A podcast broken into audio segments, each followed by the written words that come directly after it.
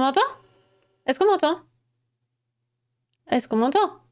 Je viens de me faire engueuler par le technicien. Oui, enfin, le rendement de l'ordinateur. Eh bah du coup, je recommence. Coucou tout le monde Ah, ça va, il y a des boutons magiques que j'ai oublié d'allumer, ça va, ça va. Vous savez quoi? Je vais vous raconter ma vie, j'ai raté mon... Non, hier, je vous raconte ma life et après je vous dis bonjour. Hier, je me suis trompée de train pour rentrer chez moi. On en est là du niveau de fatigue. Donc, donc j'oublie d'allumer les boutons pour les micros, j'ai envie de vous dire, c'est vraiment un moindre mal. Donc je recommence, je redis bonjour à tout le monde. Je redis bonjour à Mara qui du coup ne m'avait pas entendu. Je redis bonjour à Katie et je te re-remercie pour le follow, pour le resub. Merci mais euh, merci. Bonjour Wizdevi. Oh, on va pas y arriver ça. Bonjour petit camion, bonjour Tlinal. Euh, coucou, coucou. Attendez, j'ai vu plein d'autres gens et je les trouve pas dans le chat. Coucou Van Monkey. Coucou Pando qui est là encore avec nous ce soir. Coucou euh, Copia Academia, merci beaucoup pour le raid. Euh, qui c'est qui a encore que j'ai vu J'ai vu le gabier mais c'était en bas. Coucou Gatzel. Et qui c'est qu'on a encore? Coucou Corwin. Coucou Ankou, t'es là je crois. Alors, allons-y. Sautons dans le grand bas. Abordons le sujet pour lequel nous sommes réunis ici ce soir. Alors. Euh, je sens mes petites notes un peu pas trop dire de bêtises quand même. Ah oui, si je vous ai pas dit, on a un Kiss Kiss Bank Bank qu'on a ouvert, euh, qui est très weird, mais je, je une annonce tout à l'heure euh, plus précisément. Alors, l'origine story de ce soir, c'est que je travaille sur les pulps et du coup, je tombe beaucoup sur le nom de Ron Hubbard. Elle, Ron Hubbard d'ailleurs. Alors, sachez que le L, c'est Lafayette. Lafayette Ron Hubbard, euh, qui a pas mal publié dans la standing. Et puis surtout, euh, quand j'étais en master, je travaillais sur la bombe atomique. Et j'étais tombée sur un article d'un certain... Euh, comment il s'appelle? Albert Berger, qui avait écrit, je peux vous le montrer, un article qui s'appelle, en français, Vers une science de l'esprit nucléaire, les origines de la dianétique dans la science-fiction. Et alors, comme c'était une époque où je savais pas trop ce que je faisais, je savais pas trop. Enfin, comme si je savais maintenant, mais bref. J'étais particulièrement perdue et je savais pas trop comment aborder la question de la représentation de la bombe atomique dans la SF. Et eh ben, j'ai téléchargé ce truc-là, que je me suis vite rendu compte que ça me servait à rien, mais. Mais c'est resté dans ma tête. Et c'était la première fois que je tombais sur le terme dianétique. Qui m'avait laissé euh, perplexe, je dois avouer, mais je n'avais pas été chercher plus loin et j'avais pas fait le lien avec la scientologie aussi parce que j'avais pas lu l'article entier, ce qui aurait euh, probablement éclairé mes, mes confusions euh, tout de suite. Et il se trouve que euh, cet enfin ce, chercheur-là, Berger, il a écrit pas mal de trucs là-dessus. Sur la SF, sur la bombe atomique. du coup, je, je, tombais assez souvent sur les deux. Et puis bon, bref, ça restait, ça restait là. Et puis en parlant avec le technicien, évidemment, le moment est venu de se dire que c'était c'était un sujet pour une émission, n'est-ce pas? Est-ce qu'on a envie d'en savoir plus? On a forcément envie d'en savoir plus. Et alors, euh, en gros, on va y aller étape par étape. Parce que euh, non seulement le but, si t'as fait des trucs, non seulement euh, le but, c'est pas de se foutre de la gueule de tout le monde dans cette histoire, mais c'est surtout de pas oublier que c'est quand même une secte, qu'il y a quand même des gens qui se font embobiner et qui se font maltraiter, et que donc c'est pas si drôle que ça. Le, le vocabulaire, il y a tout un tas de trucs qui sont très drôles et, je vais vous montrer notamment une FAQ qui est vraiment la FAQ la plus fucked up du monde. Donc il y a plein de trucs qui sont drôles, mais le sujet en tant que tel, c'est vraiment pas très drôle parce que, bah, euh, ça prend des gens, euh, que ça les maltraite et que ça les ruine. C'est une secte quoi. Donc il y a plein de gens qui pensent que c'est une religion, des gens qui sont dedans. Euh, surtout, alors moi en France, parce qu'en France on est un peu plus vigilant sur ces questions-là, mais notamment aux États-Unis, ça a le statut d'être, enfin d'une église, l'église de la scientologie. Et donc il y a une dimension euh, religieuse qui est plus ou moins reconnue et, en tout cas qui est, euh, qui est très vendue. On verra aussi pourquoi, euh, pourquoi c'est intéressant pour la scientologie de se vendre pour une, de se faire passer pour une église. Enfin bref. Donc il y a des gens qui prennent ça très premier degré et qui ont une spiritualité qui naît de ce mouvement-là. Mais ça reste que c'est une secte. Donc ça reste que c'est pas drôle et ça reste qu'il y a des gens qui se font qui se font maltraiter euh, par ce truc-là. Même en Espagne, je crois pas que ce soit considéré comme une secte. pour des raisons fiscales. Mais attends, mais spoiler Mais euh, ouais, mais je, sais pas, mais en France, on est comme ils ont été. Euh, il y a eu un jugement contre Ron Hubbard justement en France en 78, je crois. Il a été jugé à Paris par Pontumas, il était pas là, hein, évidemment. Il a été condamné à 4 ans de prison, et je me dis que soit le système judiciaire était plus sévère à l'époque, soit, soit juste parce qu'il était étranger, ça passait, ça passait mieux, parce que tous, nos, tous les membres du gouvernement qui sont qui font du détournement de fonds sont pas, ont, pas ce genre de peine, mais bref. Donc il y a quand même eu un, jugement euh, au tribunal de Paris qui a considéré qu'il était euh, reconnu coupable de détournement de fonds et de euh, illégale d'intérêt.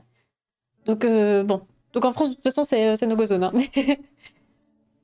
mais bref, mais pas le cas ailleurs de toute évidence et ça a beaucoup d'impact dans, enfin beaucoup d'impact, beaucoup d'influence dans les milieux anglophones particulièrement.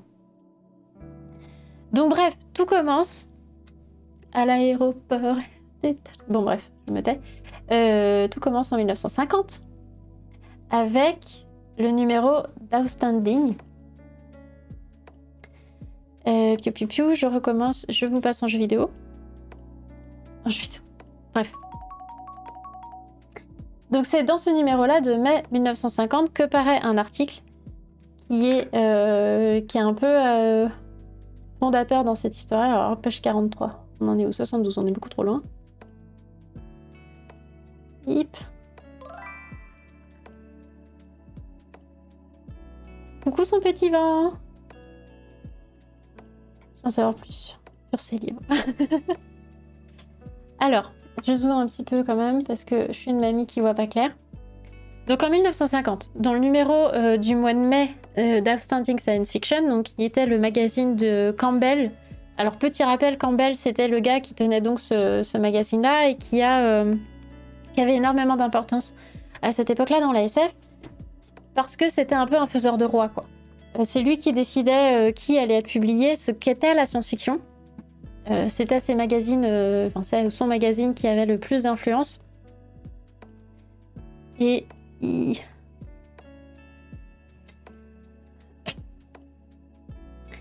Euh, parce que euh, ben, parce qu'en fait il avait une vision très euh, ce qu'on appelle aujourd'hui hard science donc c'est-à-dire la SF c'était c'était piou piou boum boum gadget et sciences science de la nature et que tout ce qui contrevenait à cette définition là n'était pas de la science-fiction et donc n'était pas publié ce qui fait qu'il avait auto-décrété une espèce d'âge d'or qui était composé de Heinlein, Asimov et tout ça parce que c'était eux, pour lui, les représentants de la vraie science-fiction, donc c'était tous euh, des bros euh, comme lui, là. Euh, des mecs blancs qui avaient fait des écoles d'ingénieurs ou qui avaient fait des études encore plus poussées en sciences dites dures, des sciences de mecs. Et voilà. Et donc c'était c'était très très contraignant comme cadre et Campbell n'était pas nécessairement euh, un homme qui était euh, dans l'empathie et le dialogue, et donc il se fâchait avec plein de monde. Enfin bref. Campbell, c'était euh, le relou qui pouvait faire que tu avais une super carrière ou que t'étais personne. Et il se trouve que Hubbard, à cette époque-là en tout cas, était, était plutôt en bon terme avec lui. Et Hubbard, il a une formation scientifique assez classique. Il a fait une école d'ingénieur. c'était un mec blanc. Enfin, c'était pas. il rentrait dans les cases, quoi. En gros, il rentrait dans les cases. Et il a commencé à développer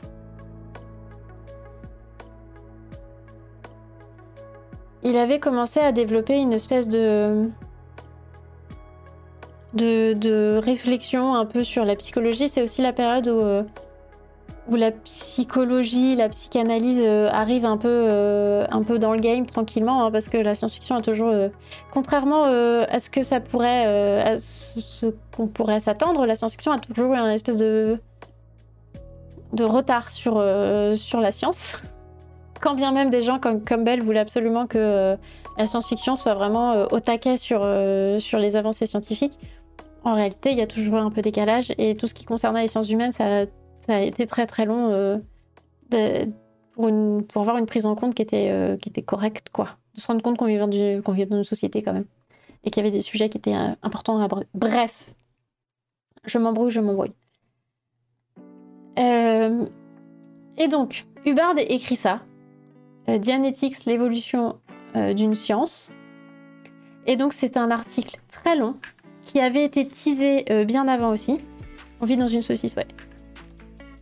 Voilà, voilà, voilà, voilà, voilà. Tout ça, c'est son article. Hein.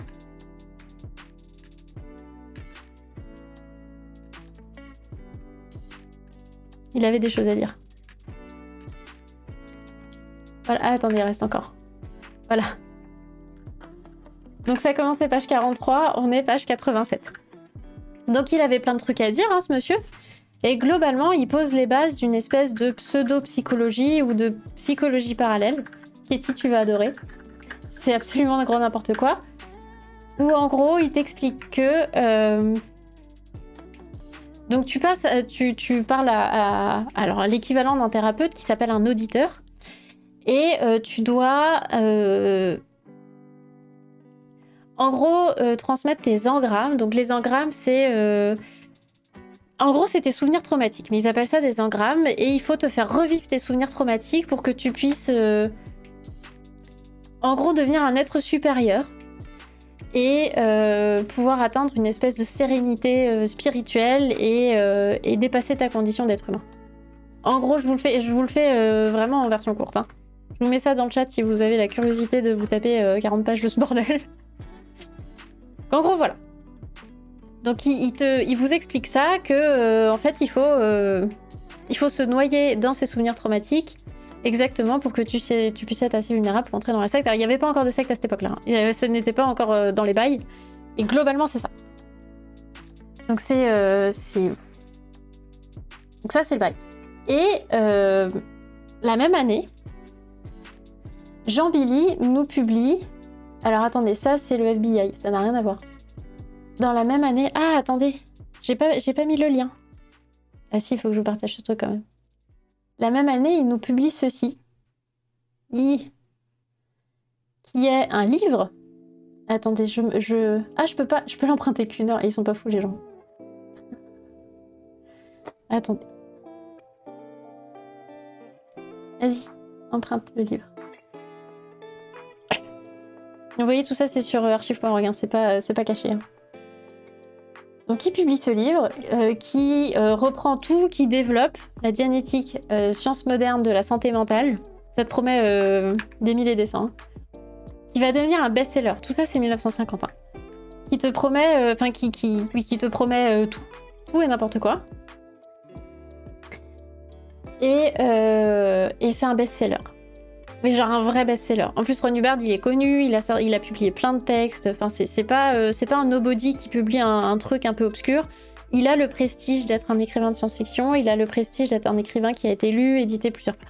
Donc bon, c'est pas, c'est pas un. Disons qu'il utilise l'aura qu'il peut avoir déjà naturellement. Sur ce délire-là, euh, l'article dans Astounding avait été ultratisé, ça a fait un peu. Euh, ça a fait un buzz, comme on dirait aujourd'hui. Et donc son bouquin euh, sort la même année, c'est un best-seller, super, trop bien. Il se trouve que euh, tout le monde n'était pas d'accord que ce soit un best-seller, et alors j'ai trouvé une critique qui, euh, remet en question. Il y a un prestige à un écrivain d'USF publié dans les vols. Bah, pour la communauté, oui. Pour la communauté qui le lit, oui. Alors, et donc il y a dans Fantasy and Science Fiction, magazine of Fantasy and Science Fiction, qui est un peu qui est pas du tout sur la même ligne que, que Standing. Euh, Fantasy and Science Fiction, c'est un magazine qui est un peu plus euh, progressiste, euh, qui a été un des magazines qui a permis aussi l'émergence de la New Wave, la New Wave britannique et la New Wave états-unienne. Donc c'est un magazine qui est pas du tout dans le bail de la hard SF, que la SF c'est que ça. c'est un magazine qui a publié des auteurs qui ont été très expérimentaux, qui, ont beaucoup, qui se sont beaucoup tournés sur les sciences sociales, humaines et sociales. Donc c'est pas du tout le même bail, quoi. Et donc là, en mois de décembre, il y a un chercheur, un vrai chercheur, un PhD, qui a écrit une critique du bouquin de du Bard. Alors attendez, on a dit c'est page quoi? C'est page 99. 66, 71, 80. Et alors, ça va mourir de rire. 94. Voilà. Et alors, en gros, ce que nous explique ce type, c'est que c'est quand même du bullshit. Donc là, c'est pareil, c'est quatre pages euh, de critique pour te dire, mais c'est n'importe quoi. C'est vraiment n'importe quoi. Donc comme quoi, il n'y avait pas conscience une non plus. Hein. Le mec, ça s'est super bien vendu, mais alors tout le monde n'était pas complètement euh, naïf. En gros, ce qu'il explique, c'est que euh, c'est un bouquin qui te promet tout. Mais vraiment tout. que à chaque fois, on te dit ça a été scientifiquement prouvé, mais il n'y a aucune source. C'est en gros selon qui? Selon, selon une banane.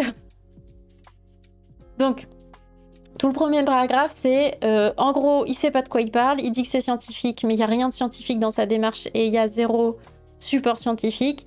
Et il te dit là, à la fin du paragraphe que. Euh, que. Attends, c'est dans ce paragraphe-là ou pas où il le dit? Ah oui, que c'est pas parce qu'il a un parcours scientifique euh, légitime. Merci pour le cadeau offert à la communauté. C'est pas parce qu'il a un parcours scientifique legit qu'il est expert en psychologie. Ça, c'est la conclusion de son premier paragraphe. Que c'est pas parce que t'as fait une école d'ingénierie civile que t'es psychologue. C'est quand même assez pertinent comme remarque. Donc ça commence comme ça. On est pas mal. Euh, je trouve, tu vois, le premier paragraphe, je me dis, hmm, il est bien. J'aime bien ce gars. Deuxième paragraphe, il te dit que, en gros, euh, que la dianétique te promet de, tout. De soigner euh, ton rhume, de soigner. Euh, de soigner.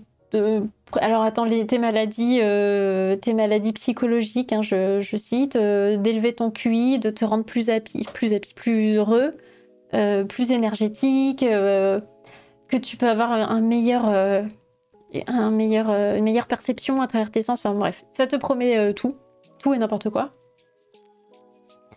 Mais que t'as pas vraiment de preuves. Et vous savez, le, enfin, vous connaissez la phrase. Hein, c'est quoi ça Hypothèse incroyable. Euh, source incroyable. Je sais plus comment c'est formulé. Je, je l'ai dit tout à l'heure et j'ai oublié. Ce soir, je suis fatiguée. C'est quoi? C'est attends, un truc extraordinaire, preuve extraordinaire ou un truc comme ça. Bref. Oui, ça te promet tout. Hein.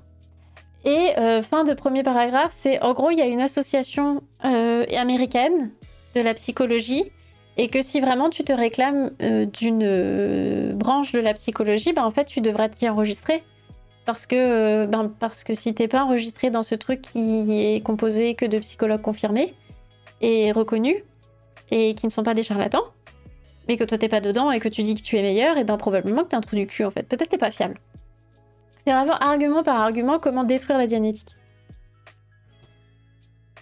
Après, il, euh, fait un paragraphe où il t'explique euh, avec tout le vocabulaire un peu fucked up qui est utilisé dans le bouquin de, de Hubbard qu'en fait ça ne veut rien dire, que c'est des mots qui sont utilisés n'importe comment. C'est un peu la même façon moi je pète un cap quand. Ah, merci, c'est ça. Merci et bienvenue sur le chat. c'est ça, une affirmation extraordinaire requiert une preuve plus qu'extraordinaire. c'est exactement ça. Et, là, c'est. Euh, c'est du n'importe quoi. Et donc, euh, il dit que le vocabulaire, c'est du délire. C'est vraiment genre la façon dont moi je pète un cap quand on me parle de postmoderne, quoi. C'est genre très bien, tu veux utiliser le, le, le, terme postmoderne, mais alors tu le définis comment? Dans quel contexte? À quelle époque? Euh, Pour en dire quoi? Parce qu'encore une fois, euh, dire que Lazara c'est Lady Gaga postmoderne, ok, cool, ça veut rien dire. C'est quoi la musique postmoderne? Définis-la. Par rapport à quoi? C'est quoi la périodicité? C'est qu'est-ce que tu veux me dire? C'est quoi les critères pour dire que parce que l'architecture postmoderne, ça n'a rien à voir avec la littérature postmoderne, par exemple. Mais du coup, le mot postmoderne n'a pas le même sens. Ah Bref, et eh ben je pète des câbles et lui, il pète des câbles tout pareil. Voilà, voilà, voilà, voilà. Donc globalement, c'est euh, tout ça, ça ne veut rien dire. Il utilise des mots qu'il comprend pas ou qu'il utilise n'importe comment, enfin bref. Et ça continue comme ça, euh, sur deux pages. Euh, pour te dire que euh, qu'en fait Hubbard euh, c'est un menteur, c'est un charlatan, euh, c'est de, la, de merde. c'est de la merde. Et donc ça se conclut.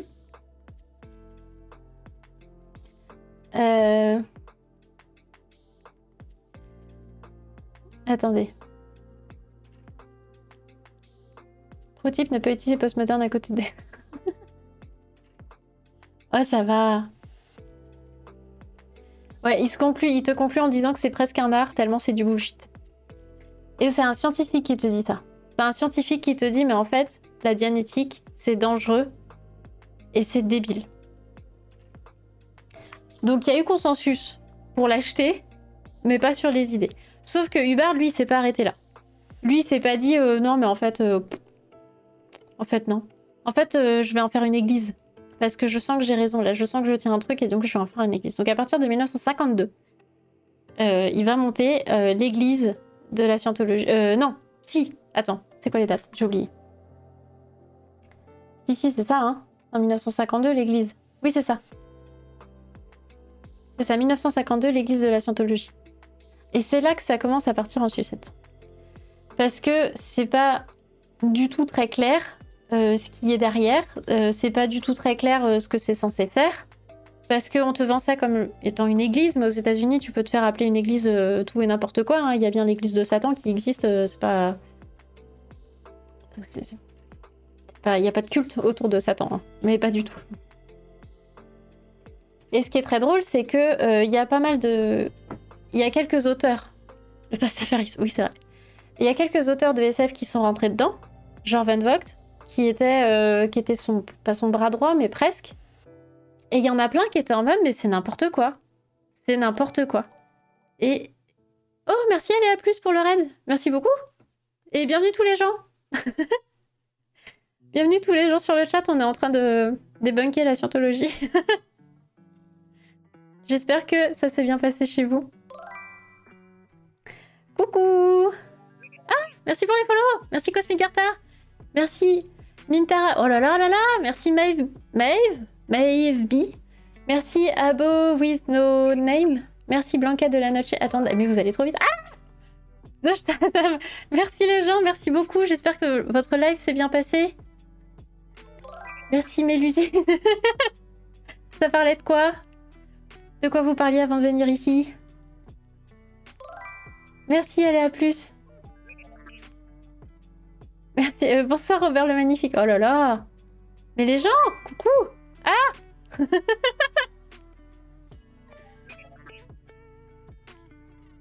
Ah là là. Je sais pas ce que c'est en vrai. Eh ben écoute, c'est une, c'est une pseudo-science avec une pseudo-religion et c'est sectaire et c'est triste. Triste. On va, on va voir pourquoi la science-fiction devrait pas avoir ça comme, euh, comme bagage derrière elle. Merci Lisiane Bibliolingus pour le follow. Ah là là, ah oui, en plus vous venez avec des sujets hyper lourds. Ah merde. Bonsoir Tania. Eh ben écoutez, on va essayer de vous faire euh, rire un peu après ce... J'imagine que ça a été un live un peu intense. Et c'est la meuf de Smallville. Oui. Oui. exactement ça. On n'est pas encore à, Tom Cruise. Hein.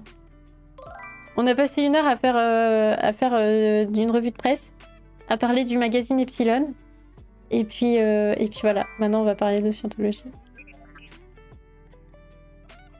Mais tu connais, c'est toi? Ah, mais c'est pas possible, Mara, tu connais vraiment tout le monde. Merci Gazelle pour le follow. Ah là là. Même pour eux, ça l'est pas. Alors pour eux, ça l'est, mais parce qu'ils sont embobinés. Ils sont, euh, ils sont conditionnés à penser que c'est clair, mais ça l'est pas du tout.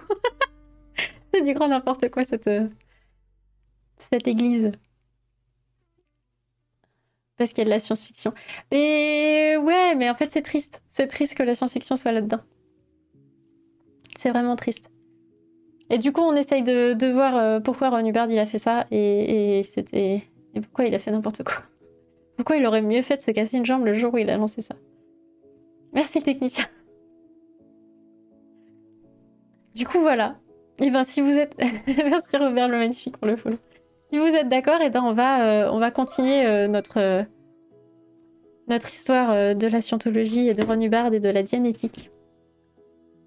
Et j'en étais où? Ah oui, je vous disais que justement, justement dans les milieux de la scientifique, de dans les milieux de la science, n'importe quoi, dans les milieux de la science-fiction. Ah oui, aussi spoiler, je suis très fatiguée ce soir.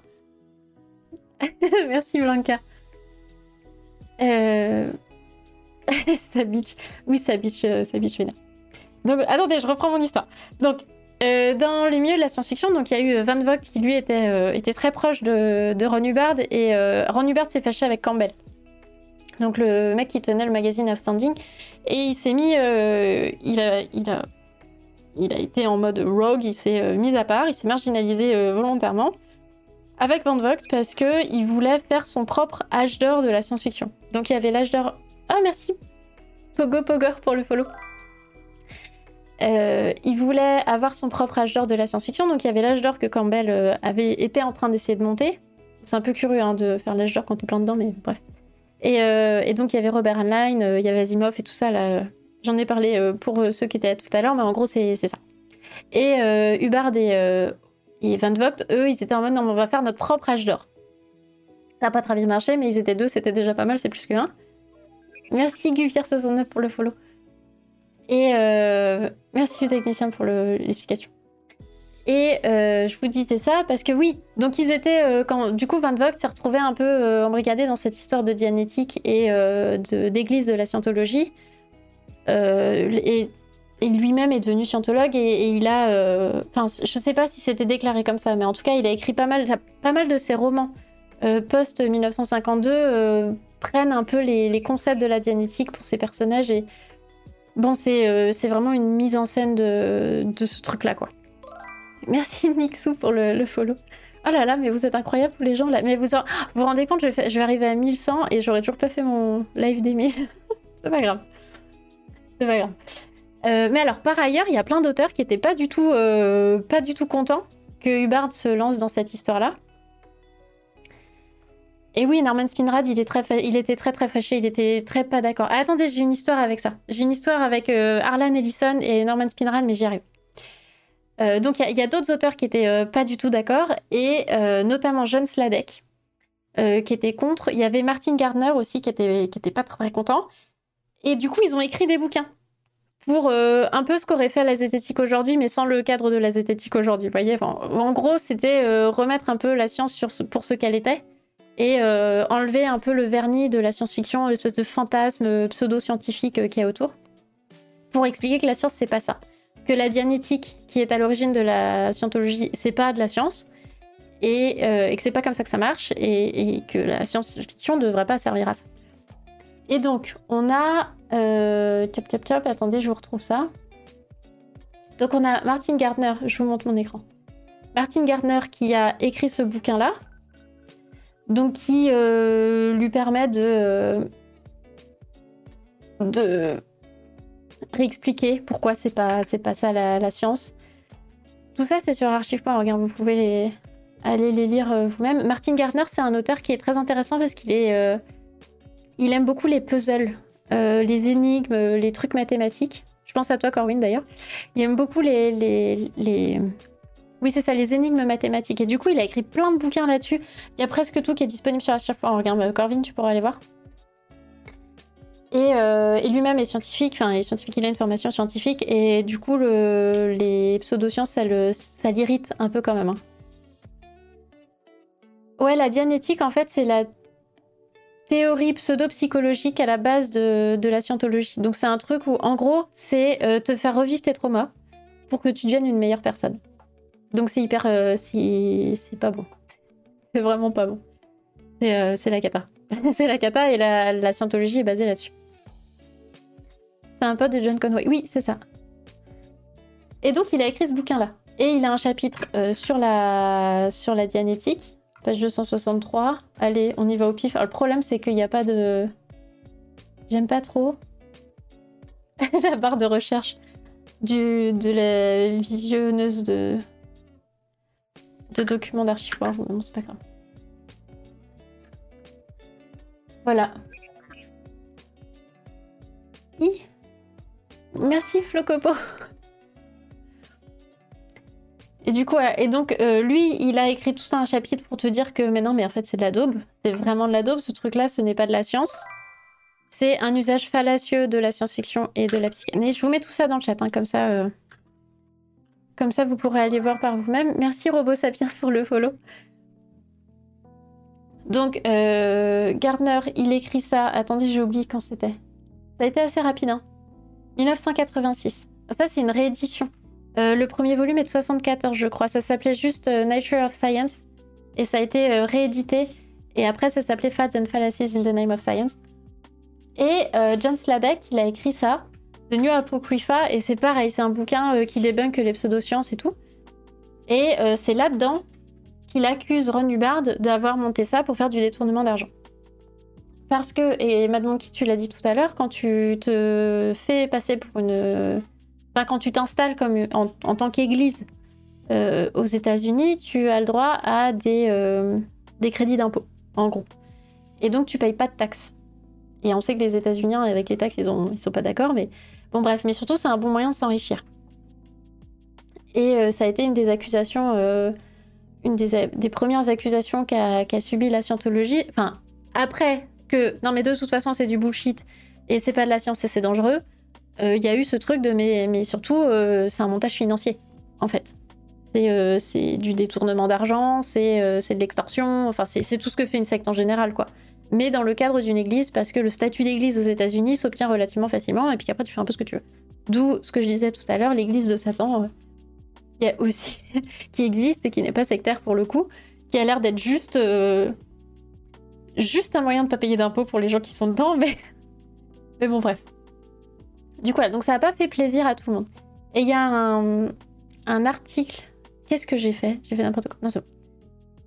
L'article de l'encyclopédie de la science-fiction qui parle de, de la dianétique dit quelque chose que j'ai trouvé absolument brillant. La scientologie est l'exemple le plus spectaculaire de la mise en pratique des préceptes de la SF en fascicule dans le monde réel. L'un des attraits de la tradition pulp comme en témoignent les propres histoires de Hubbard et celles de, son ancien collègue Van Vogt, était la mise en scène de l'idée que l'intérieur de nous, qu'à l'intérieur de nous, il peut y avoir un Superman qui lutte pour sortir. Les scientologues promettent que ce rêve peut être réalisé. Et c'est ça, c'est vraiment une mauvaise interprétation ou une, interprétation volontairement fallacieuse de ce que dit la science-fiction pour, euh, pour en monter une église, une secte euh, du bullshit, quoi. Parce que la science-fiction, et je l'ai déjà dit, mais c'est pas. C'est de la littérature, c'est de la fiction, et donc ça n'est pas soumis au jugement propre au réel. On ne juge pas.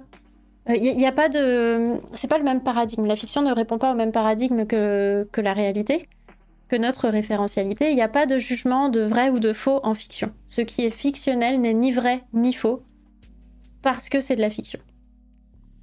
Alors il y a du bullshit, on peut mentir à propos du réel à travers la fiction, mais la fiction en elle-même n'est pas soumise au jugement de, vérité. Et utiliser... Merci Emoustillov pour le follow. Utiliser la science-fiction comme base d'une religion, c'est fallacieux. C'est faire du mal à la science-fiction. Déjà, parce que parce que c'est déjà suffisamment mal interprété et suffisamment instrumentalisé pour pas avoir besoin de ça en plus. Mais en plus, c'est mentir aux gens euh, qui, se retrouvent, euh, qui se retrouvent embrigadés dans ces histoires, quoi. Parce que non, il n'y a pas de Superman à l'intérieur de nous, on est des êtres humains, c'est déjà bien suffisant. Les, statistiques prouvent que c'est déjà bien suffisant.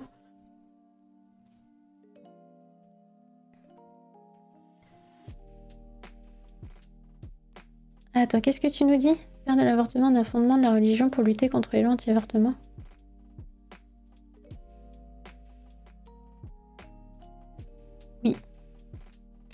Ouais, et c'est. Il y a vraiment. Euh, c'est vraiment très très. Moi, ça me met mal à l'aise parce que. Parce que pour travailler sur la science-fiction, je le vois bien à quel point ça, on peut vite dériver, mais c'est pas. Euh, on peut vite dériver. Non, il n'y a, a, rien de. C'est vraiment bizarrement formulé ce, que je dis là. Je vois bien l'attrait qu'on peut y trouver euh, pour. pour. pour s'enjailler. Mais ça, ça reste que c'est pas, c'est pas vrai. Attends, qu'est-ce que tu nous dis, Kestata? Fiction, fictive, faux, la SF est fausse, mais s'appuie sur des réalités scientifiques à contraire du fantastique. Bah oui et non. Elle est pas fausse. Encore une fois, elle n'est ni vraie ni fausse. Elle est fictive. Et le faux n'est pas synonyme de fictif. Ou de fictionnel, d'ailleurs. Euh, parce qu'on aurait tendance à parler plutôt de fictionnel. Ce qui relève de la fiction n'est pas ne relève pas de la vérité ou du faux, du jugement de la vérité ou du faux. Par contre, c'est euh, un genre qui est particulièrement soumis à ces jugements-là, justement parce qu'elle a prétention à s'appuyer sur le vrai. Et donc on a le réflexe de dire que c'est vrai ou faux, que c'est possible ou impossible. Mais en fait, on s'en fout. Enfin, en vrai, on s'en fiche. Parce que euh, parce qu'on peut, on pourra pas euh, contacter les extraterrestres, on pourra pas aller dans la galaxie de je sais pas quoi, on pourra pas rencontrer des peuples souterrains. c'est pas possible. En tout cas, dans l'état actuel des connaissances, c'est pas possible. Mais la science-fiction ne peut pas être vraie ou fausse parce qu'elle est fictionnelle. Par contre, elle dit en tout cas une partie de la SF, parce que ça fait longtemps que c'est plus trop le cas, mais pendant longtemps la SF a dit qu'elle s'appuyait sur le réel pour extrapoler et raconter une fiction. Et donc nous, on la juge avec des critères issus de réel. Mais c'est fallacieux de faire ça parce qu'en fait, euh, ça, reste, des écrivains de science-fiction et des écrivaines de science-fiction, c'est pas. Euh, même avec un PhD euh, en astrophysique, on est. On reste. Enfin, si on écrit de la SF et qu'on a un PhD en, en astrophysique, on reste un écrivain. Et du coup, ça reste de la fiction. Peut être vrai par anticipation pour certains auteurs. Oui, mais si t'anticipes, c'est. Ça reste. Enfin, c'est pas. Encore une fois, si le réel converge vers un texte qui a été écrit plusieurs années avant, oui, c'est ça, c'est bien rétrospectif. C'est parce qu'en fait, en fait, la science s'inspire beaucoup de la SF. Et que du coup, il y a plein de trucs qui existent parce qu'il y a des écrivains qui l'ont écrit. Ou, enfin, ou des. des...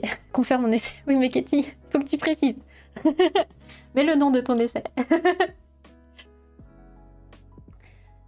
mais, euh, mais parce que, ouais, on, a envie. On a envie que les super gadgets que nous montre la SF et que nous promet la SF, que fait semblant de nous promettre la SF, on a envie ils existent dans le monde réel, mais en réalité, euh, en réalité, les scientifiques, ils ont lu de la SF. C'est dans, c'est dans cet ordre-là que ça s'est fait. Les scientifiques ont lu de la SF et ils se sont dit, eh, vas-y, je vais le faire. Oui, il était scientifique, mais ça n'empêche que c'est pas lui qui a fait que, c'est pas lui qui a créé son, truc. Faut pas, faut pas, euh, faut pas tout mélanger. Il y a les écrivains au début, au tout début du genre, dans les années 50, enfin, euh, oui, 30, 40, 50, état scientifique dans le sens des sciences euh, de la nature, des, sciences de l'ingénierie et tout ça. Ils ont écrit de la science-fiction en ayant ça en tête, en essayant d'anticiper ce que pourrait être l'état de la science dans quelques années, décennies, machin. Aussi parce que c'était la définition qu'on leur avait donnée. Et après, les gens qui ont commencé à écrire de la SF, mais enfin, je dis après, mais c'est, euh, ça se chevauche, hein. Il y a plein de gens qui ont commencé à écrire de la SF qui, eux, n'avaient pas cette formation-là, qui ont quand même pu proposer des inventions, des trucs, des machins, dire, euh, le, scénariste de, Retour vers le futur, il avait aucune formation pour penser à un overboard. Juste, c'était fun, c'était spectaculaire, ça passait bien au cinéma. Par contre, il y a des gars après qui ont, réfléchi à l'overboard. Le, post-humanisme et tout ça, ou le transhumanisme, euh, ça a été proposé par la science-fiction dans les années 70, et du coup, on s'est dit, hé, on n'a qu'à faire pareil dans le monde réel. C'est ce que comprend pas la Silicon Valley, comprend pas que c'est pas une bonne idée de s'inspirer de la SF, mais bref. C'est un autre débat. Et, et donc, oui, Arthur C. Clarke, il était euh, scientifique comme Robert Heinlein, mais ça n'empêche que c'est pas eux qui ont conditionné la recherche. Enfin, qui ont fait que. Euh, ils n'ont pas, ils ont pas prévu l'avenir. C'est pas des prophètes. C'est ça que je veux dire, c'est que c'est pas des prophètes. Ils avaient une certaine connaissance qui leur a permis d'anticiper certains trucs. Et après, il y a des scientifiques qui sont arrivés derrière eux et qui se sont dit tiens, est-ce qu'on peut le faire? Mais il y a plein de trucs qui ont été testés qui n'ont pas fonctionné parce que c'était pas réalisable dans le monde réel. Et... Mais c'est pas, pas parce que tu t'inspires de la fiction que la fiction est vraie par ailleurs. C'est vraiment pas. On n'est pas sur le même paradigme, on n'est pas du tout sur les mêmes enjeux. Parce que. Enfin, t'imagines, heureusement d'ailleurs, parce que. L'angoisse. En vrai, l'angoisse. si la science-fiction avait. Euh, ou si la fiction en général avait ce pouvoir de. Ce pouvoir du monde réel, quoi, c'est ça que je veux dire. On reste. On, est une. La fiction est production du réel. Et elle peut influencer des comportements. Mais pour autant, elle n'est ni vraie ni fausse. Elle est fictionnelle.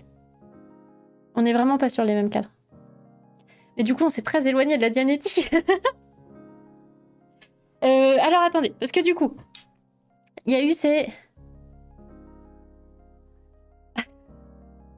Oui, mais c'est pareil, il n'y a pas vraiment de distinction. Ouais, attends, attends, attends. attends, attends, je continue, je continue sur mon histoire de la Dianétique. Euh... Donc attendez, je sais plus où j'en étais.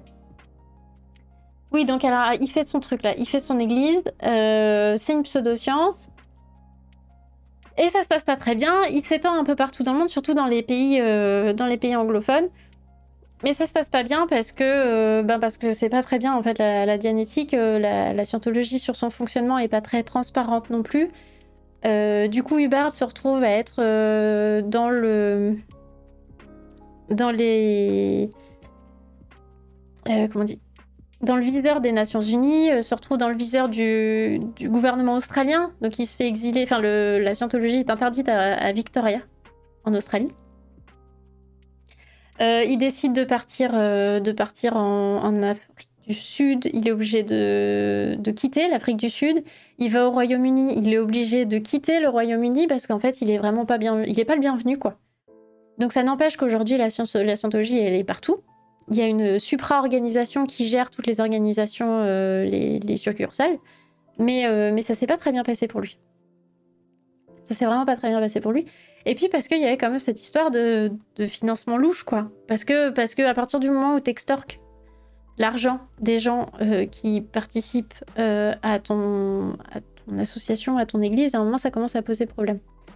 Il a été aussi poursuivi par l'équivalent des impôts de l'institution fiscale euh, aux États-Unis. Et c'est là qu'il a commencé à se passer des trucs, euh, des bails un peu chelous, où euh, la scientologie a. Enfin, l'église de scientologie a, mis en place un, service qui s'appelle The Guardian's Office. Ah, coucou, fait de la vilaine! qui était en gros. Je, je, sais pas comment le définir. Un service de protection de la scientologie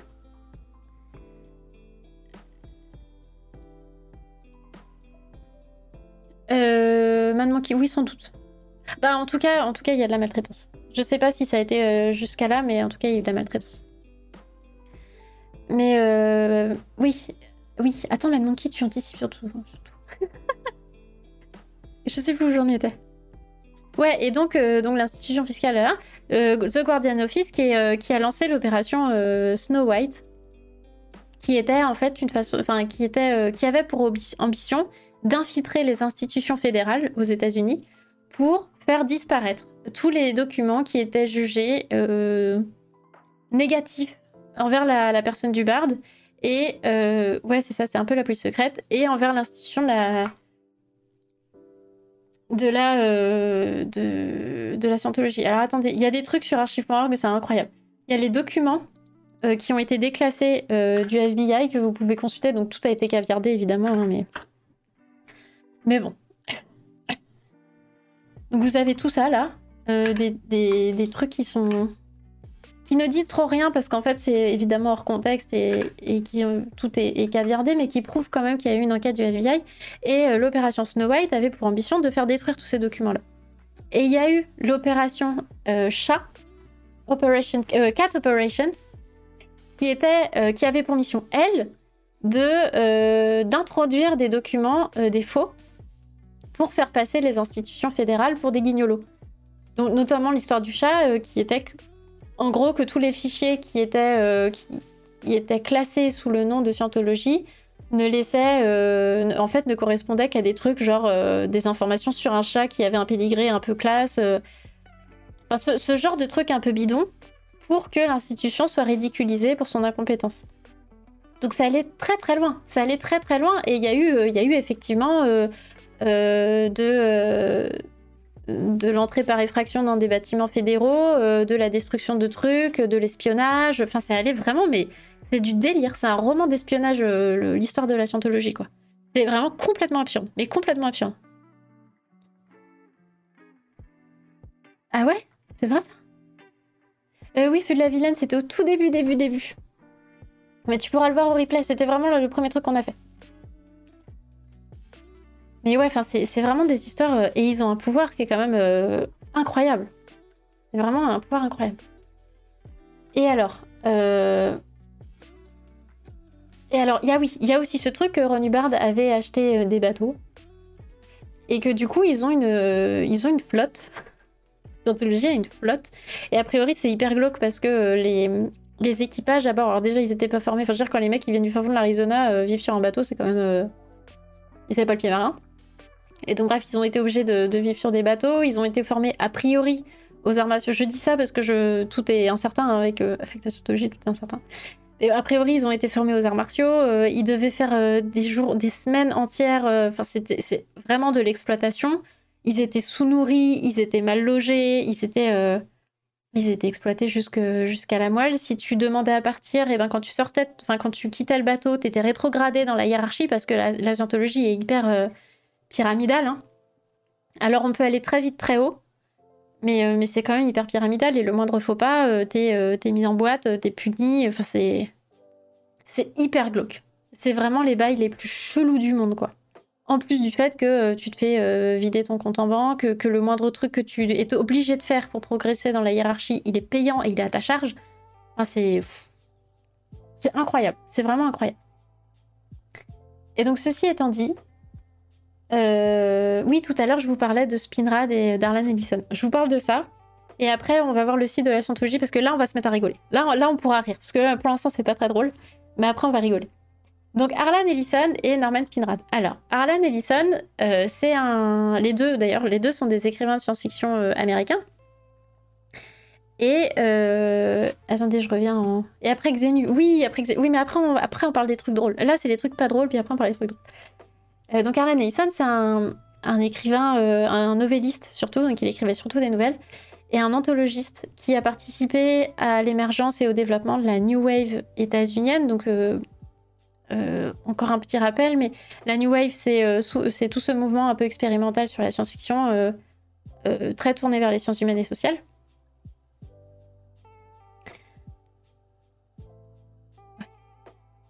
Et, donc, Arlan Ellison a un jour perdu, perdu une amie dont il était très proche parce qu'elle était épileptique et il ne le savait pas.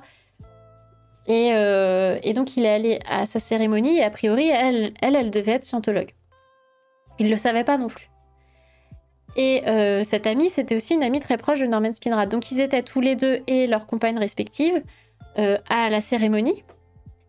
Et euh, Arlan Ellison a écrit un, article qui a été publié, je, sais plus, c'est dans Numen. Ouais, dans Numen, qui est une, une revue d'histoire des religions. Il a écrit un, article, enfin une... Oui, un article, euh, oui, tout à fait. Le Gwyn, elle en fait partie aussi. Ouais, états-unienne, pas, pas euh, britannique. Et donc, il a écrit un truc où en fait, il raconte euh, la perte de son ami et la cérémonie où il était, il était fâché parce que le, deuil était complètement anesthésié. Et alors, je me suis déjà retrouvée à une cérémonie d'enterrement d'une espèce de secte et je vous jure que c'est terrifiant parce que la mort est. J'aurais dû mettre des triggers, mais la mort est traitée de façon hyper chelou. Et en fait, il y, a un truc qui va avec la scientologie que euh, ça fonctionne en dynamique. On verra ça aussi tout à l'heure. ça fonctionne en dynamique. La huitième dynamique, c'est l'infini. C'est censé être ton euh, le stade que tu atteins euh, quand tu es. voilà, tu, atteins l'infini, quoi. La, vie humaine est infinie. Bref, c'est très chelou. Hein. Et, et du coup, quand elle, elle est décédée à la cérémonie, c'était vraiment genre très fade, très. oui, mais de toute façon Bon, bah, il n'y a plus son corps humain, mais, euh, mais ça va aller. Tout va bien. Tout, tout va bien. Sauf que eux, ils étaient fâchés. Ils étaient fâchés parce que la perte de, la perte de quelqu'un, ça fâche. Ça fâche parce que, euh, parce que euh, en réalité, et c'est ce que dit Arlan Ellison, les cérémonies. les cérémonies, les funérailles, c'est des, des, ce sont des événements qu'on fait pour les vivants, pas pour les morts. Les morts ne sont plus là et les vivants, ils ont besoin de faire leur deuil. Et là, il n'y avait pas de place pour la tristesse, il n'y avait pas de place pour la colère. Et ça, ça donnait encore, encore plus de colère, quoi. Et donc, Arlen Ellison et Norman Spinrad sont allés sur scène pour euh, faire un discours euh, en mémoire de, leur ami qui venait de décéder. Et le prêtre, enfin, l'équivalent du prêtre, est venu leur couper plus ou moins la parole pour. Euh, bah, pour leur dire d'arrêter de parler. Puis après, il a pris le micro et il a contredit absolument tout ce qu'avaient dit Norman Spinrad et, et Harlan Ellison. En disant que non, la mort, c'était pas la tristesse, que non, la mort, c'était pas la perte, que non, il n'y avait pas de. Il n'y avait pas de douleur à perdre quelqu'un, euh, à les laisser vivre dans un monde où cette personne a disparu, euh, que le ciel continue de briller tous les jours, mais que bah, qu'il manque quelqu'un sur Terre, quoi. Que dans notre quotidien, il va manquer quelqu'un, qu'on a de l'amour qui, qui, qui, perd son objet. Euh, c'est vraiment terrible. En réalité, le deuil, c'est vraiment terrible. Et que la cérémonie, en fait, avait été complètement. Ouais, complètement anesthésiante et anesthésiée. Et à la fin de la cérémonie, il y a une seule personne ne leur a parlé, sauf une femme qui est venue, en fait, faire du prosélytisme pour leur dire euh, Oui, mais non, mais vous n'avez pas compris, en fait, le message, c'était ça. Et qui est venue leur expliquer la vie euh, de c'est quoi, en fait, la scientologie et pourquoi c'est bien. Et.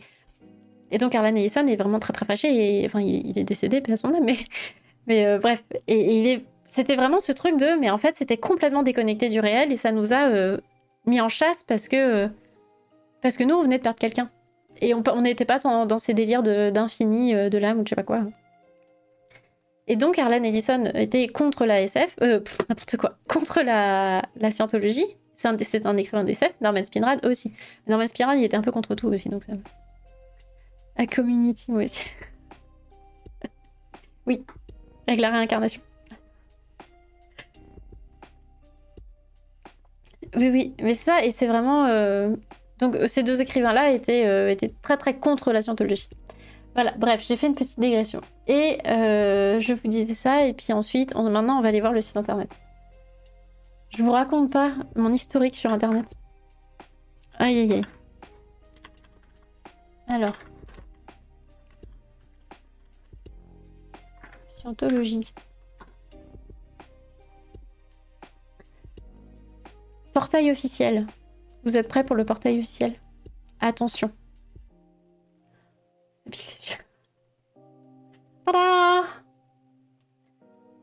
Est-ce qu'on est, d'accord? Attends. Moi j'ai peur des cookies sur un site comme ça. Je valide rien. Je veux pas valider. Voilà, voilà, voilà. Donc ça c'est le site. Euh, donc il y a une euh, chaîne en direct. Je sais pas trop ce qui s'y passe. J'ai pas trop envie d'aller voir. Non mais regardez ce bling bling là, ça me pique les yeux. Ça étincelant, ouais hein.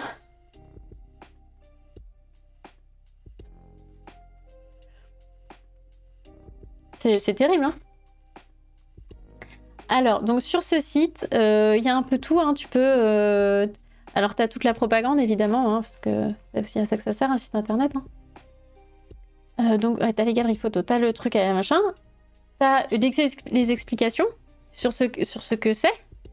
Hein. Il y a une vidéo, je peux vous montrer ce que c'est, hein, une vidéo qui dure euh, deux minutes, qui est vraiment... Euh, bref, alors les principes de base, la dianétique, alors attendez. Amour, haine, qu'est-ce que la grandeur? Alors, credo et croyance, c'est pas la même chose. Hein. Alors, le code de l'auditeur, c'est en gros le code qui régit le thérapeute. En gros. Et regardez le bullshit. Alors, le code de l'auditeur, le code du scientologue, le credo d'un membre d'un véritable groupe. Les buts de la scientologie. Le credo de l'église de scientologie, le code d'honneur, le code du superviseur, le credo d'un excellent manager. Le néolibéralisme. Bonjour, l'église du capitalisme. C'est du, du délire. C'est vraiment du délire. Je voudrais, je voudrais vous montrer la vidéo. Où est-ce que j'avais trouvé ça? Une introduction à la dianétique Le symbole de la dianétique. Est-ce que... Oh, le but de la vie, les engrammes? Alors, les engrammes, c'est vraiment... Euh, il manque un thème derrière. oui. Merci, Abbott, with no, euh, no, name pour le... Ah mais non, mais ça, c'est déjà dit. J'ai déjà dit tout à l'heure. J'ai déjà dit merci. Non mais oui, mais c'est du délire. Euh, les engrammes, donc c'est en fait pour rentrer dans l'église, euh, tu as un entretien avec une espèce de détecteur de mensonges euh, et on te fait parler. C'est vraiment mais la dark side de la psychanalyse quoi. On te fait parler et une fois que tu as touché un, un, événement traumatique, coucou Baleno. Pour un électromètre hors de prix. Eh ben écoute, tu fais bien d'arriver parce que c'est exactement de ça dont j'étais en train de parler. Et donc on te fait vivre, euh, on te fait vivre un enfer parce qu'on te fait revivre tes souvenirs traumatiques. Mais pas pour les soigner, juste parce que en gros, t'es censé passer au-dessus, tu vois, tu les revivre, tu les revis, tu les revis euh, ad nauseam et, euh, et, après ça va mieux quoi. Sauf que non, parce qu'en fait c'est pas une thérapie, tu vois. C'est pas une thérapie de te faire plonger dans, dans, le mal-être le plus profond. en plus, ils utilisent un exemple dans leur site internet qui est terrible de, de violence domestique. Enfin, et, à, aucun moment, c'est. Euh, c'est juste présenté factuellement, tu vois. C'est vraiment. Il n'y a pas de remise en question d'un système qui permet à un homme d'être violent contre sa femme. Il n'y a rien, c'est juste, bon, bah alors voilà, ça t'est arrivé, euh, il y a le robinet qui coule, du coup, à chaque fois que tu entends le robinet qui coule, t'es en PLS. Non, mais est-ce qu'on peut respecter euh, le PTSD Est-ce qu'on peut respecter la souffrance Est-ce qu'on peut respecter. Euh, est-ce qu'on peut mettre en place des structures pour ne pas que ça arrive plutôt que de te la ville avec un électromètre. Mais non, c'est juste. On prend le problème par un mauvais côté. On te dit juste, bah t'as un souvenir traumatique, super, je vais l'utiliser, puis comme ça tu vas rentrer dans le game et ça ira mieux. Et c'est ce, qu'on c'est ce que disait Katie tout à l'heure dans le chat. C'est vraiment te rendre le plus vulnérable possible pour que du coup tu sois, euh, tu sois pas en état de, consentir à quoi que ce soit avec ton en pleine conscience quoi. Juste ben ok, si vous le dites. Euh, maintenant que je suis au fond du trou, bah donnez-moi une pelle, je vais continuer de creuser quoi. C'est, vraiment ça. C'est vraiment terrible. Et attendez, en, vous disant ça, il y a un autre truc qui m'a traversé l'esprit. Ouais, il y a aussi euh, une des fiertés de, de l'Église, c'est que de l'Église, de l'Église de la Scientologie, c'est qu'ils sont contre la drogue. Donc ils ont tout un, tout un programme de lutte contre la drogue. Tu dis ok cool pourquoi pas tu sais euh, un effet bénéfique dans tout ce bullshit là pourquoi pas.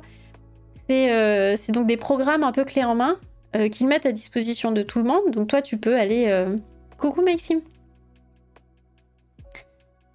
Eh ben c'est aussi alors oui parce qu'il y a eu ce problème là avec Tom Cruise par exemple. Bref j'y reviendrai plus tard. Et donc je vous disais quoi? Euh, Qu'est-ce que je vous disais? Ah, Oh merde, j'ai oublié de quoi je parlais. Ah, de quoi je parlais, les amis? Oui. Attends. Oh Attendez, qu'est-ce que je vous disais? La drogue, oui, merci. Et donc, ils ont, tout un programme pour ça.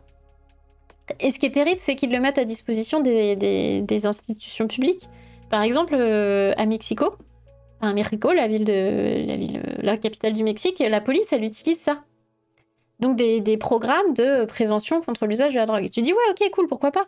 Mais à aucun moment il est question de euh, des conditions socio-économiques qui amènent à l'usage de la drogue, tu vois. Parce que dans la vraie vie, enfin dans la vraie vie, dans la vraie vie qui n'existe pas, si tout va bien, euh, si tu vis dans une société qui prend soin de toi, si, euh, tu es protégé euh, par un système qui ne favorise pas les discriminations, qui ne favorise pas la précarité, la misère, bah, tu limites beaucoup l'usage de la drogue quand même. Et au Portugal, ils ont réussi à régler un problème qui était, qui était devenu un problème de santé publique en accueillant les toxicos, en les accompagnant dans leur traitement, en essayant de régler le problème à la source aussi. Parce que la drogue, enfin, le système punitif va pas régler le, problème. Mais, jamais, jamais la punition, elle a réglé tout, quoi. Et, là, c'est vraiment leur système, c'est genre, oui, mais non, mais faut pas utiliser la drogue. Vraiment juste, c'est pas bien. Oui, d'accord, mais vous, vous, roulez sur l'or, là. Il pleut des, paillettes d'or sur vous. Est-ce que vous voulez pas, genre, je ne sais pas, financer euh, des, choses pour que. Mais des choses concrètes. Genre des centres sociaux, euh, des plannings familiaux, euh, des, des structures, des hôpitaux, euh, des écoles, des endroits. Euh, alors, il y a des écoles de la scientologie, mais c'est des écoles privées euh, qui ne sont que des, enfin, sont des, centres, d'embrigadement, mais. Mais vous voyez ce que je veux dire? C'est pas. Il y a un moment où, quand il y, y a, un symptôme, c'est bien de régler le problème. Parce que quand t'as une plaie ouverte, un pansement, ça suffit pas, quoi. Vraiment. Et, et la scientologie, c'est vraiment ça. Il y a un problème, bah, c'est pas grave, attends, qu'est-ce qu'on peut faire pour ne pas le régler, mais faire de l'argent dessus? Et on en est là. Et moi, ça me fout en rage. Mais bref. Donc, euh, cette dianétique-là qui est euh, tournée autour de la souffrance et de l'instrumentalisation de la souffrance. Mais alors attendez, je voulais, je voulais vous montrer cette merveilleuse vidéo. Où est-ce que j'ai trouvé ça? Croyance et pratique. Est-ce que c'est ça? Avec les dynamiques, pour vous expliquer ce que c'est que le délire des dynamiques. Est-ce que c'est ça?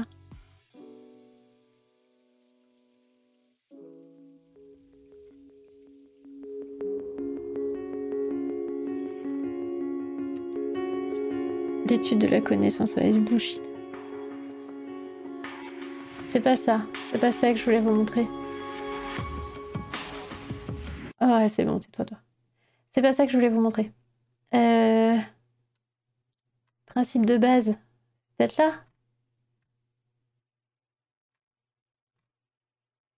Ah, mais montre-moi Pourquoi j'arrive pas à retrouver euh, cette vidéo là sur les dynamiques?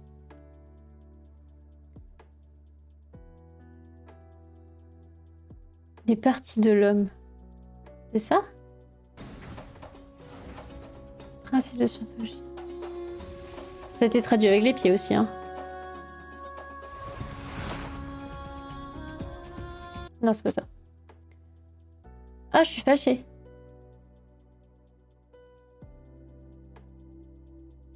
Pourquoi je trouve pas ce que je cherche? Réseau, croyances. Attends, il n'y a pas une barre de recherche? Allez.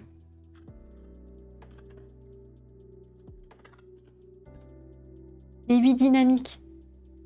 Ah voilà, c'est ça. Les huit dynamiques. Alors attention. Attention, c'est merveilleux.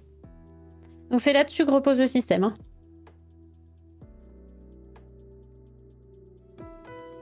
Il y a un monsieur qui parle. Toutes les formes vivantes ont un but en commun. Bonjour, Eliane Théorie. La survie. La survie. Vous essayez d'atteindre le plus haut niveau de survie possible aussi longtemps que possible. Si l'on considère la confusion que représente la vie pour la plupart des gens, on découvre que la vie peut en fait être divisée en huit parties, ou huit impulsions en direction de la survie. En scientologie, nous les appelons les dynamiques. Attention, c'est important. La première dynamique peut être appelée la dynamique du soi. C'est l'effort visant à survivre en tant qu'individu, à être un individu. Cela comprend le propre corps et le propre mental de la personne. C'est l'effort visant à atteindre le plus haut niveau de survie le plus longtemps possible pour soi. Donc acheter une voiture. La deuxième dynamique peut être Priori, ça dit, hein. la dynamique du sexe. Cette dynamique a en réalité Euh, plutôt que de parler de reproduction, tu vois, en va y avoir un petit de la mot, survie euh. par l'intermédiaire de 1. l'acte sexuel lui-même et 2. l'unité familiale qui comprend le fait de s'occuper des enfants et de les élever. donc les enfants, c'est les mères. hein. On est d'accord, là, La c'est le rôle de la mère. hein. dynamique peut être appelée la dynamique du groupe. C'est l'impulsion business, un truc de mec. par l'intermédiaire d'un groupe d'individus ou en tant que groupe. La quatrième dynamique peut être appelée la dynamique de l'humanité. C'est l'impulsion en direction de la survie par l'intermédiaire de toute l'humanité et en tant qu'humanité tout entière. La cinquième dynamique est celle des formes vivantes. C'est l'impulsion à survivre en tant que forme vivante et avec l'aide de toutes les formes vivantes. C'est y a pas de programme d'écologie de la scientologie. Je dis ça, quand même. C'est l'intérêt pour la vie en tant que tel. La sixième dynamique est l'univers physique ou MEST. Nous formons le mot MEST à partir des mots matière, énergie, Ça, espace et temps. ça marche moins bien en traduction, quand même. Ce sont les composantes de l'univers physique. Oui, oui, bien sûr. C'est l'impulsion à survivre de l'univers physique et avec son aide est celle de chacune de ses composantes. La septième dynamique est la dynamique spirituelle. C'est l'impulsion à survivre en tant qu'être spirituel ou l'impulsion de la vie elle-même à survivre. Et alors, la huitième dynamique Et est l'impulsion à exister en tant qu'infini. La huitième dynamique est généralement conçue comme étant celle de l'être suprême ou du créateur. Ah Elle se définit bien comme l'infini. Elle embrasse l'intégrité de tout. Elle est représentée ici par le symbole de l'infini. Oui, on n'avait pas compris.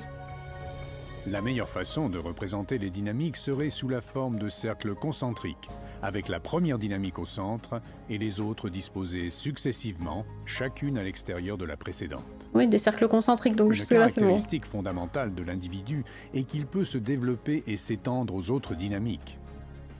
Mais, Mais ce n'est que lorsqu'il aura atteint pleinement la septième dynamique, la dynamique spirituelle, qu'il pourra découvrir la vraie huitième dynamique, c'est ça, le Créateur. c'est ça.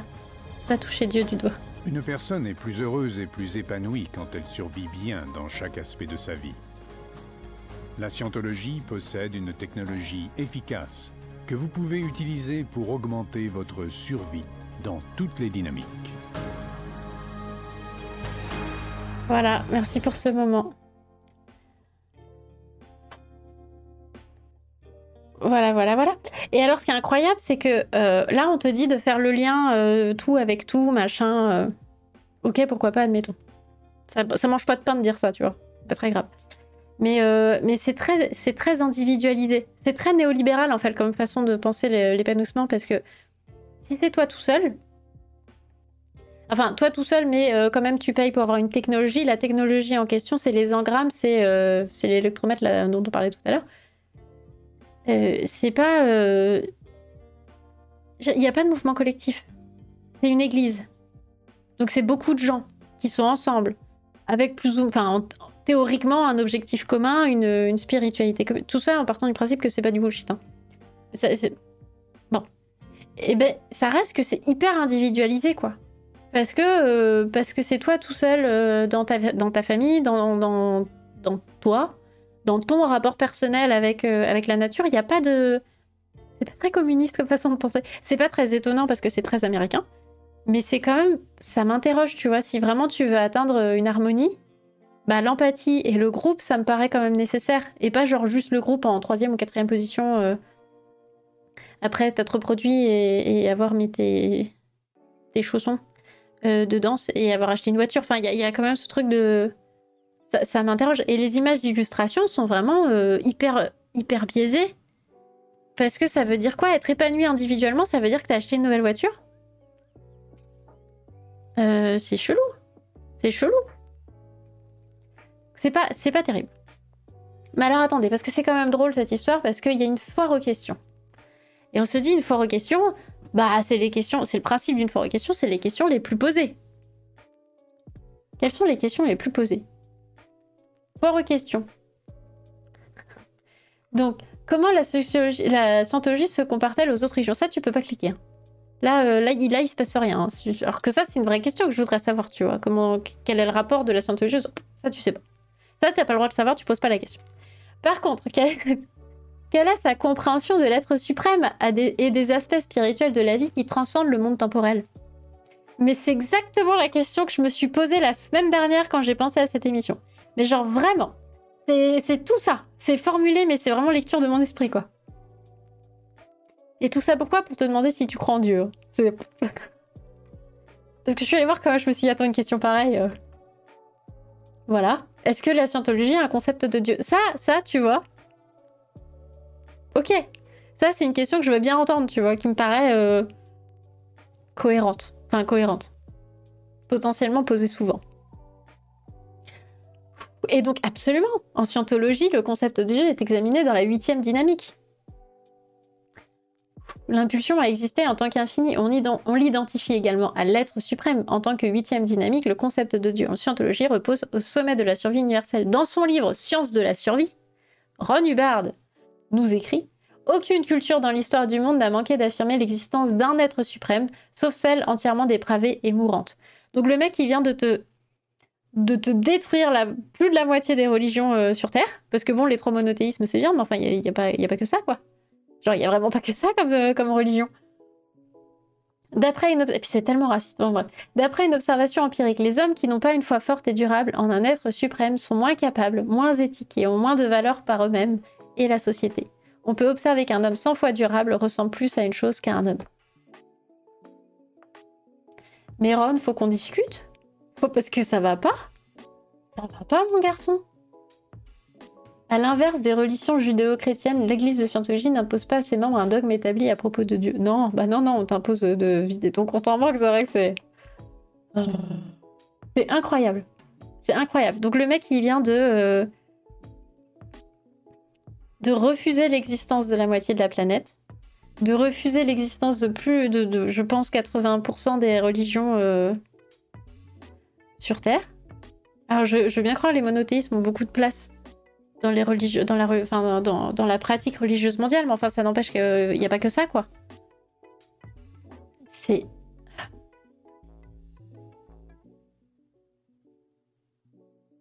Ça me fâche. C'est drôle, mais ça me fâche. Quand même. Euh... Fort aux questions. Alors, ah, le tétin opérant, j'allais oublier ça. Le technicien, j'ai failli oublier le plus drôle. C'est un opérant. Et alors là.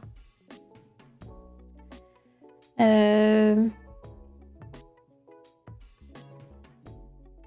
il est où Xenu? Il est pas là Xenu?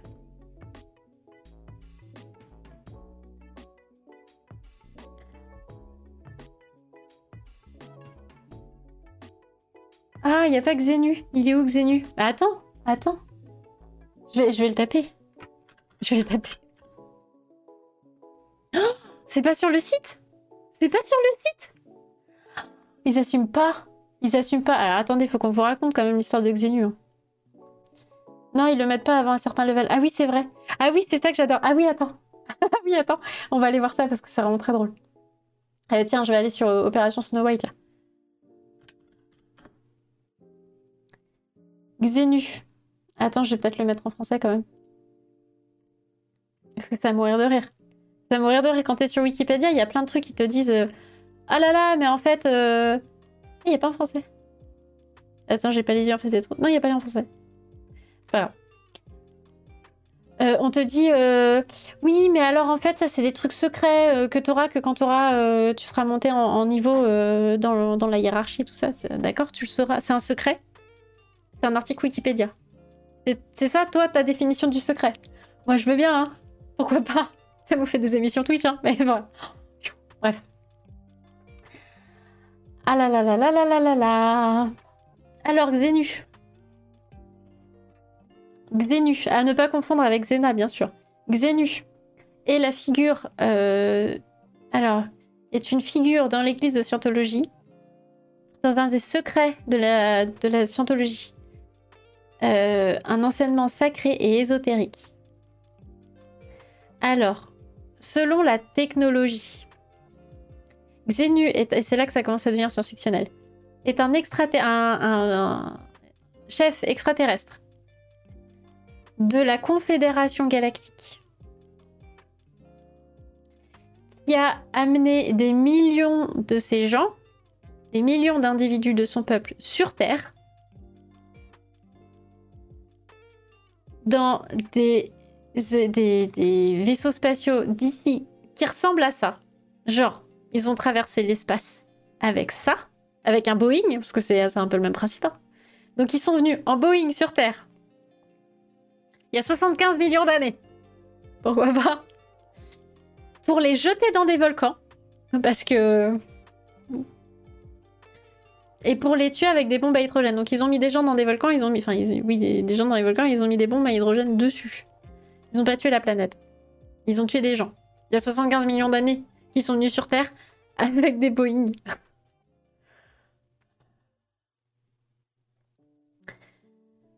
Donc les écritures de la scientologie, les écritures officielles de la scientologie. Euh... Attends, attends. Je, traduis dans ma, dans ma tête avant parce que ça va, ressembler à rien. Donc les, les, les esprits immortels, les âmes, on va, traduire ça par les âmes, qu'ils appellent les tétans, donc euh, les thétanes, comme on a vu tout à l'heure là, euh, de ces aliens, ont adhéré, se sont accrochés aux êtres humains leur causant des, euh, des blessures spirituelles. Et c'est pour ça la scientologie, elle est là pour, réparer, en fait, ces, ces trucs. Donc, tu as des traumatismes qui sont intergénérationnels, qui sont innés, qui sont voilà, qui relèvent de la réincarnation, mais là, un level up, quoi. Une émission sur les Raéliens qui ont aussi leurs extraterrestres. Eh ben, ils sont... euh, ok. ok, Katie. Non, mais c'est ça, tout est lié, euh, c'est ça. Pour ceux qui voudraient une vision du délire. Non, mais c'est terrible. C'est vraiment. Et c'est là que tu te sens que c'est un, mec de science-fiction qui est quand même parti dans son délire. hein, parce que. Comment tu peux justifier ça sincèrement, sérieusement? Parce que tu vois, tu me dirais, ce sont des êtres de lumière qui sont venus s'écraser sur Terre euh, pour une raison quelconque, la lumière se serait écrasée sur Terre. Enfin, tu, vois, tu peux mettre un peu de, bullshit euh, qui rend le truc très flou et du coup, euh, il y, a, il un espace pour y croire. Que là, il n'y a, pas de. Y a pas ça. Il n'y a pas de brèche pour, pour, pour rentrer dedans et pour considérer que c'est- crédible. C'est n'importe quoi. N'importe quoi. Alors, ces événements sont connus en scientologie, en scientologie euh, comme l'incident euh, 2. Deuxième incident. Et que les, euh, les souvenirs traumatiques associés à ça, euh, le mur de feu, R6 implant, qu'est-ce que c'est que ce bullshit encore? Un implant est une, est une pensée insérée, une insertion de pensée similaire à un engramme mais qui a été délibérément placé là. Donc on, répète qu'un engramme, c'est un souvenir traumatique. Hein. Donc en gros, c'est un souvenir traumatique qui ne serait pas euh, réel, mais qui aurait été malicieusement inséré dans ton esprit. le narratif euh, de Xenu fait partie des enseignements de la scientologie à propos de civilisations euh, extraterrestres et d'interventions aliens dans les, les événements terrestres collectivement décrite comme un space opéra par Ron Hubbard. Bah ça tombe bien mon garçon, ça tombe bien, écrivain de science-fiction. Qui a euh, ensuite écrit euh, Battlestar... Euh, ah, Volta, comment ça s'appelle Battlestar, machin truc là. Attends, je crois que sur Ron Hubbard j'ai ça. Non, c'est pas ça. Ah merde, j'ai plus la page de... Attends. Yip là. Ron Hubbard. Ah, c'est ça. Battlefield Earth. Et eh bah c'est ça on en est là Attendez, j'ai perdu, du coup, j'ai perdu mon histoire. Xenu. C'est ça. Non, mais la cata. Fantôme des haines traumatisants nous fait pour évacuer c'était trop. Non, mais c'est du délire. En vrai, c'est fascinant. Moi, j'adore quand on fait fake news SF sur les théories du complot et tout ça parce que ça me fait vraiment pisser de rire. Mais là, c'est quand même des gens qui ont réussi à faire monter ça en religion, quoi. C'est hallucinant. Et donc, je le répète encore une fois, c'est un problème. Parce que là, ça nous fait rire, parce qu'on est sur, euh, sur une page Wikipédia euh, qui te révèle un secret de troisième catégorie euh, de la hiérarchie de, scientologie. On en rigole, mais je rappelle encore une fois que c'est une secte, que les sectes, c'est dangereux, que ça manipule les gens, que ça exploite les gens émotionnellement, physiquement et économiquement, que c'est un vrai problème, et que ce truc-là, c'est une organisation internationale qui a essayé de de falsifier des documents au sein des institutions fédérales américaines qui sont en bisbille avec le avec les Nations Unies qui ont été condamnées dans plusieurs États. Enfin, c'est un vrai problème. Ça nous fait rigoler parce que franchement, il y a de quoi rire quand même. Mais c'est un vrai problème. Oh là là. Ah là là. Donc bref, donc Ron Hubbard nous dit que c'est un space opéra. Il a lui-même détaillé son histoire dans Operating Titan Level 3 en 1967. Euh, euh, warning, merde, comment je, euh, alertant que le R6 implant, donc l'implant de ce, souvenir traumatique falsifié, était prévu pour tuer par pneumonie. Because why not? Oui, bien dit sur le chat, mais oui, oui. Ça, c'est hyper dangereux. donc, qui allait te tuer par pneumonie à toute personne qui allait essayer de, de le résoudre. Et donc, ça veut dire quoi Que du coup, l'église de Scientologie est hyper courageuse parce qu'elle a pas peur de la mort, parce que de toute façon, elle deviendra infinie. Enfin, ça. Ah euh, L'église de Scientologie ne révèle normalement cette histoire à ses membres que lorsqu'ils ont complété une longue série de, cours euh, qui leur coûtent énormément d'argent. L'église évite de mentionner Xenu dans les, les statements, euh, les les affirmations, les... Ah merde, comment je traduis ça? Le problème, c'est la secte. Parce que les, gens naïfs... Euh, enfin, on a mille raisons d'être naïfs. Le problème, c'est de les exploiter. Donc le problème, c'est la secte. Les déclarations, c'est moi que j'ai cherché, les déclarations publiques et has gone to consider euh, et est parti dans des efforts considérables pour maintenir le secret, la confidentialité de cette histoire, incluant des actions légales, sur la base du copyright et du, secret euh, du secret du commerce du secret de euh, euh, merde comment je traduis ça? Je suis fatiguée j'arrive plus à traduire comme ça. Du secret des affaires. Voilà mais c'est un article Wikipédia quand même hein. Voilà voilà voilà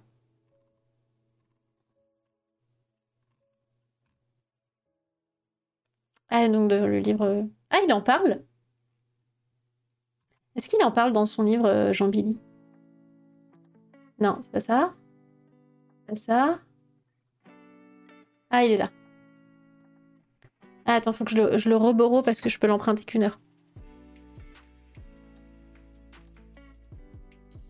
Non, mais j'imagine que comme il y a une construction de, de et de l'endoctrinement, j'imagine qu'à un moment, ça te paraît crédible.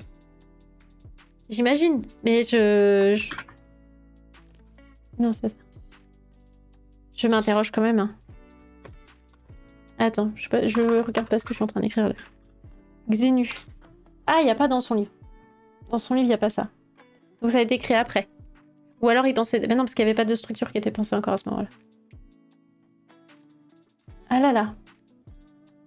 Ah les amis. Voilà. Donc sachez qu'on a été... Euh, qu'on a été traumatisé par un, ce qui relève d'un génocide. Euh, parce que je vois pas, je vois pas la raison d'avoir fait ça. Euh. Pourquoi? Pourquoi faire ça? Dire tu t'appelles Xenu, t'es un super chef galactique de la Confédération Galactique. Pourquoi tu fais ça? Pourquoi tu décides de mettre plein de gens dans plein de Boeing 747 pour les envoyer dans des volcans sur Terre? Et après balancer des bombes à hydrogène dessus Pourquoi faire? Ça a été pensé par un... Mais c'est un mauvais film, tu vois. Si, ce que tu dis maintenant qui c'est vrai, c'est un mauvais film. Et oui, non, mais c'est un tyran, mais d'accord, mais, euh, un peu de cohérence dans, ta démarche. Enfin, euh, tu génocides tes ennemis, non? Bah, Oui, mais... Sur Terre, avec des bombes à hydrogène. Tu peux pas faire péter les avions. Euh... Je trouve que c'est quand même overkill comme démarche, tu vois. De mettre tous tes ennemis dans des avions pour les faire s'écraser sur Terre. Et pour que tu les tu en remettes une couche avec une bombe, euh, des bombes à hydrogène au cas où ça aurait pas marché. Tu veux pas commencer par la bombe à... Enfin, je sais pas, tu vois, je me dis... Euh, mais quand même, comme scénario de film, ça fonctionne pas. Ça me paraît quand même... Un peu fucked up, non? Je sais pas. Peut-être je suis trop terre à terre, j'en sais rien. Je suis pas, euh, je suis pas une tyranne, euh, une tyranne. Je, suis pas un tyran galactique de la Confédération galactique. Je ne suis euh, qu'une pauvre prolétaire terrienne, ça marche pas. Ouais. Déjà les lâcher dans. Oui, c'est vrai. Ah, attends, il y a ça dans la version française.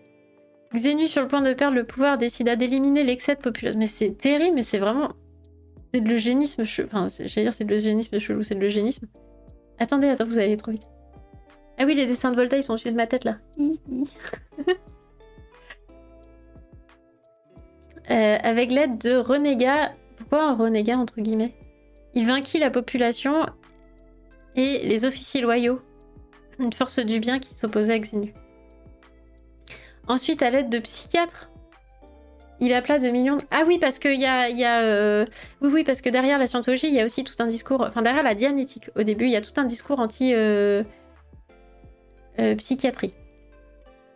Il des millions de ses citoyens, psychiatrie conventionnelle. Il appela des millions de ses citoyens, les paralysa avec des injections d'alcool et de glycol sous le prétexte qu'ils étaient appelés par les inspecteurs, les inspections de l'impôt sur les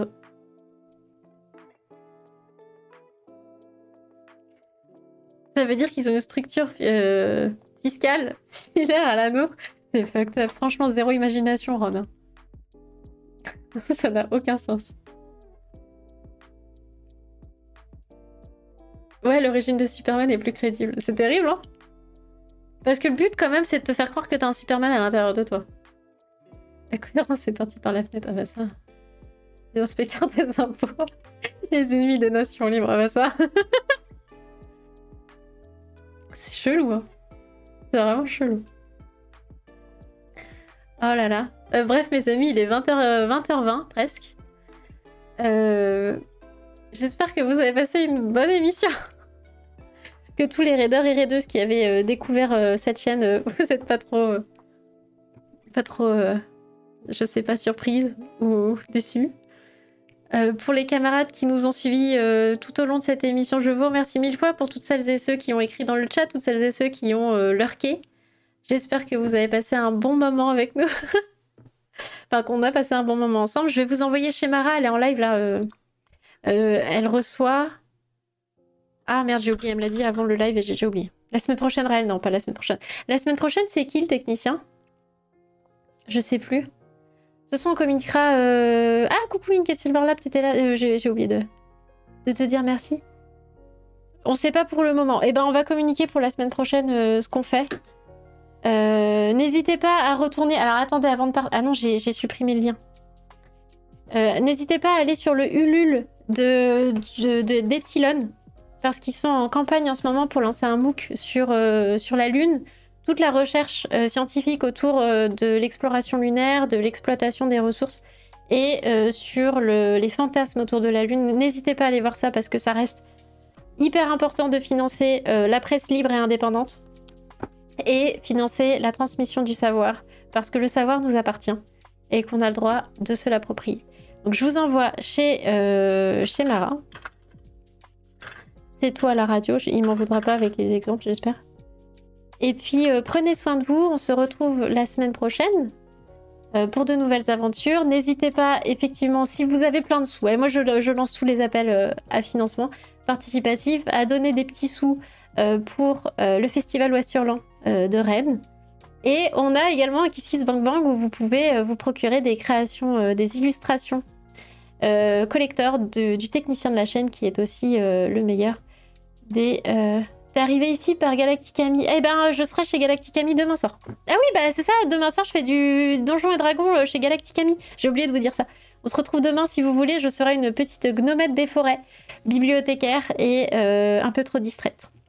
Voilà, et ça va être une super campagne parce que Galacticami est incroyable et que ça va être plein de gens incroyables. Et moi, je suis une noob. Si vous voulez rigoler, rigoler par mon incompétence de D&D, ce sera demain soir à 20h. Et je vous envoie euh, chez C'est toi la radio.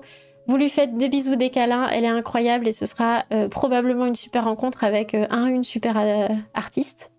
Et je suis ravie d'avoir passé cette soirée avec vous. Merci de m'avoir suivi dans mes délires de science-fiction mal interprétés par des gens de mauvaise volonté. Et puis, bonne soirée.